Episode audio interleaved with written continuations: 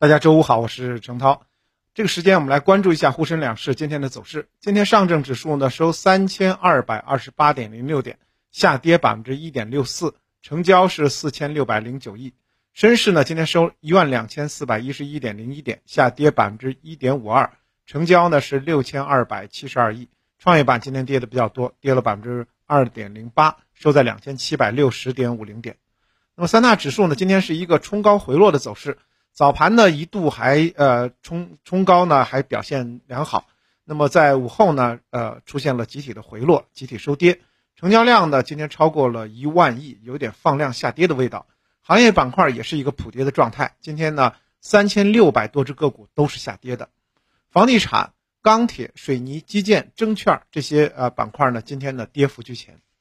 其实就在 A 股呢进行调整之际，外盘对于或者外资对于 A 股的这个看好啊，还是继续的。那么体现在真金白银的增持当中。四月以来呢，呃，我们知道 A 股就一直在反弹当中。那么虽然最近呢进入到了一个调整期，不过呢北向资金呢一直还是在持续的流入，特别是对重仓股呢是全面增持。万多数据显示，截止到七月十四日昨昨天，四四月以来 A 股市场的北向资金，我们说的老外资金。累计净流入达到了八百六十五点七七亿，其中呢，六月份北向资金净买入了七百二十九点六亿，也创了呃单月的年内新高。具体到持股的方向，那么这期间呢，北向资金对重仓股全面增持的十大股啊，十大重仓股，第一个呢就是贵州茅台。那么看来呢，贵州茅台不单是国人的喜欢，那么外资呢也有这个呃偏向。另外呢，像隆基绿能、长江电力、中国中免、伊利股份、国电南瑞、中国平安、万华化学都得到了外资的增持。那么再说今天的 A 股，今天 A 股呢虽然冲高回落，但是有一个板块走势一直还是比较坚挺的，就是汽车零部件板块。那么在汽车零部件这个大的板块当中呢，一体化铸造啊这个细分的板块今天领涨，像呃纽泰格百分之二十涨停。文灿股份、广东宏图均大涨，创了自己的这个历史新高。呃，利中集团、拓普集团也是跟涨的。那么，一体化压铸板块，它是一个从零到一的一个增量的千亿、千亿的赛道，主要呢包括四个环节：材料、模具、设备、制造。从市场的空间来看呢，制造环节的空间是最大的。同时呢，今年四个环节当中，制造环节的边际变化最大。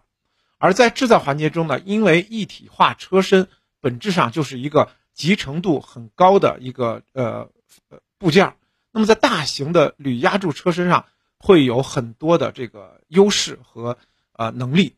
那么一体或压铸呢，将免去传统的冲焊这个环节，那么应用的范围将从车身底盘逐步延伸到整个白车身，就是没有上漆的这种车身。那么一体化压铸的本质就是通过先进的真空高压压铸工艺来实现多个铝合金部件的一体化成型，也就是说，我们可以一次性的把整车整个的框架给它做出来，对传统的像冲压焊接环节进行替代。理论上呢，除外覆盖件还有悬挂件之外的这个白车身部分都可以进行采用一体化的压铸，包括车身结构件，还有座椅框架、车门。啊，尾门啊，这些框架等等。另外呢，新能源车壳体啊，现在大多还都是啊，向这个一体化压铸在倾斜，技术程度还是比较高的。目前率先实行一体化压铸的车，基本上还在车身底盘这一部分，那包括前车车身总成和后底盘总成。预计后来未来呢，像整个的这个车身，包括 A 柱、B 柱啊，呃，座椅框架和整个的车身逐步的渗透。以后可能我们买的买买到的新能源汽车，它就是一体化的把整个车身，呃，一次性的生产出来，用铝合金压铸的方式。那么一体化压铸加速渗透，那么也就带来了这个赛道龙头的发力。预计在 A 股当中呢，中下游会持续的进行一个加强合作，来搭建起稳定的生态。那么，呃，在上市公司中的标的当中呢，像拓普集团、艾科迪还有。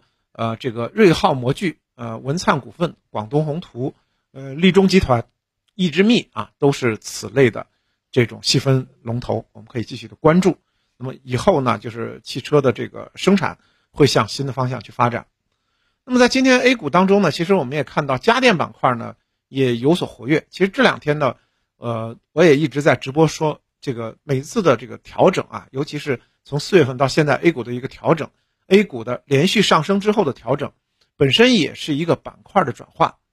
那么后前期呢，成长板块发力，后期呢，明显大消费开始有所启动。那么像家电呢，就是典型的大消费。从今天的走势来讲的话，像顿安环境、德昌股份、长虹美菱还有新宝股份出现涨停，其中呢，盾安环境呃顿安环境呢已经三天两个涨停了。今年呢，全国有一个特征就是大面积的高温气候。那么这种高温气候呢，可能未来十天还将延续，那么就会对一些这个，比如说空调这样的白电，有这个进一步的呃销售的提升。同时呢，叠加近期呢全球市场来讲，铜、钢材这些白电的原材料价格出现了大幅的回落，所以从下半年来讲的话，上市公司白电龙头它的盈利能力有改善的这个状态。我们知道啊，就是。钢材和铜是生产白电非常重要的原材料。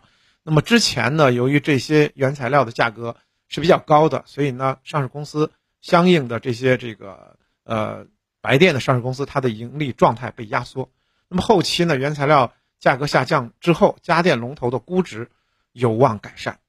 那么另外呢，家电龙头现在呢，基本上都是历史低位。你比如说这个美的集团，现在来讲的话，呃，市盈率只有十二倍。海尔之家呢十六倍，格力电器七倍啊，因此的话，从市盈率角度来讲的话，安全边际还是比较显著的。那么后期呢，依然啊可以带来整个盈利的改善。那么重点来讲的话，大家其实对这一类的企业都比较熟悉了，像美的、海尔、格力等等，所以呢，寻找龙头并不是难事。当然，我们也要注意他们中报业绩啊，可以寻找这个黑马啊。那么展望今年下半年中国股市的前景。高盛投资研究部投资组合策略团队近日呢发表了研究报告，重申了啊希望这个全球投资者高配中国 A 股和港股的观点。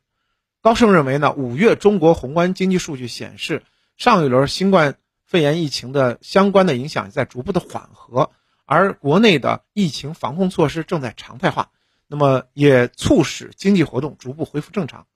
另外呢，持续的政策支持。也是有利于宏观经济在今年三季度出现明显的复苏，同时呢，啊，在环比和同比上的增速都有可能达到百分之十七和百分之五的这个水平，而且从历史表现来讲，每次呢，就是当美股美国经济陷入衰退或者美股处于熊市的时候呢，由于全球的影响，中国股市也难以出现表现强劲的状态，但是呢。也会有一些跷跷板资金啊进入到中国股市啊，这个如果美国股市处于熊市，这个观点其实我在直播当中有时候也会提到。那么流动资金、全球游资还是会寻找确定性比较高的资本市场。中国股市的低估值和整个经济面的整体向好是会吸引国际游资的这个归来。那么中国股市呢，目前从低估值进行反弹，但是呢，高盛预计呢。它的这个反弹的速度还是会领跑全球其他市场。高盛认为，中国股市的风险回报和前几个月相比更加均衡，受到宏观经济、政策周期和持仓等因素的支撑，中国股市仍将领跑全球其他市场。所以建议全球投资者高配中国高 A 股和 H 股。具体到投资的方向呢？高盛认为，政策利好和走出疫情影响可能会带来两个题材的回报。那么继续看好。互联网、汽车、半导体、耐用消费品这些赛道啊，A 股当中一些优质个股的表现机会。好的，感谢您的收听。